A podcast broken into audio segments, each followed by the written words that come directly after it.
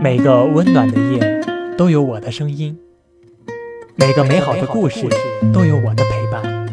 菲菲心灵启智，陪你入眠，伴你成长。伴你成长。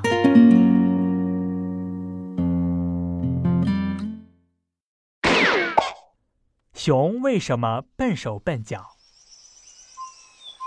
远古的时候，熊是十分灵巧的，它跑得飞快，连兔子也跑不过它。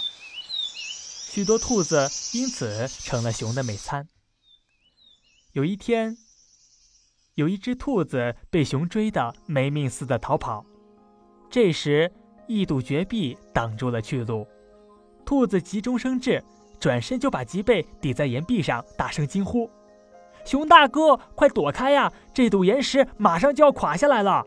我要是一松开，你和我就都没命了。”熊一抬头。他不晓得是天上的白云在飘荡，只觉得真的是岩石在摇晃，不禁吓得回头就跑。谁知过了几天，兔子呼哧呼哧的刚刚跃上一个陡坡，迎面又碰上了老熊蹲在那里。今天坏了，兔子晓得自己后腿长，如果下坡就要吃大亏。他四下望了望。眼睛一亮，朝旁边的一堆牛屎跳过去，使劲的搓啊！老熊见兔子还活着，惊奇的问道：“啊啊，你咋个还活着？”兔子回答：“，那天我差点就要压扁了，是是是，百兽之王救了我的命。”老熊想吃兔子，就不紧不慢的走上前。装模作样的问道：“，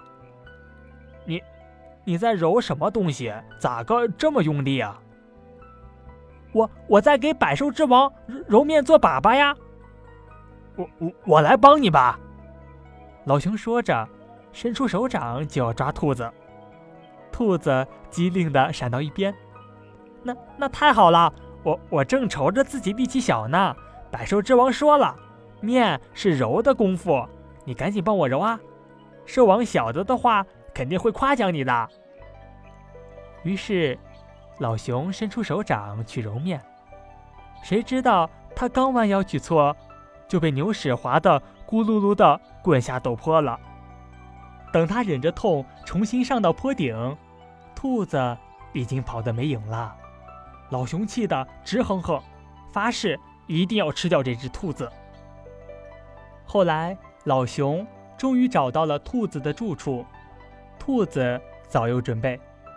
他一见老熊气势汹汹地追来，马上爬上树，拿起一根木棒，朝树丫间的蜂窝假装着敲打，嘴里还不住地叫着：“当，当。”老熊大吼：“兔子，你今天逃不掉了，快给我滚下来！”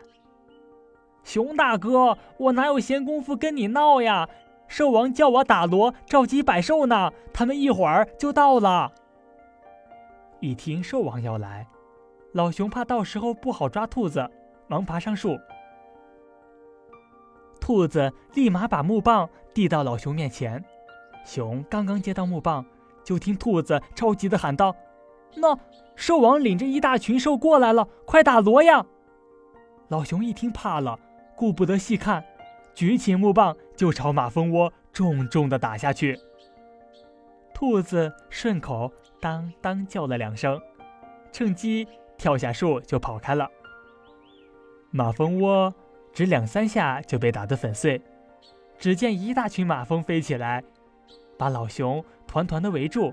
老熊跑也跑不成，被蛰得鼻红脸肿，周身剧痛，眼睛都睁不开了。他瞎摸一阵，啪的，从树上重重的摔到地上，动也动不得。从这以后，老熊就变成了笨手笨脚的样子，再也追不赢兔子了。好了，我们今天的故事就到这里了。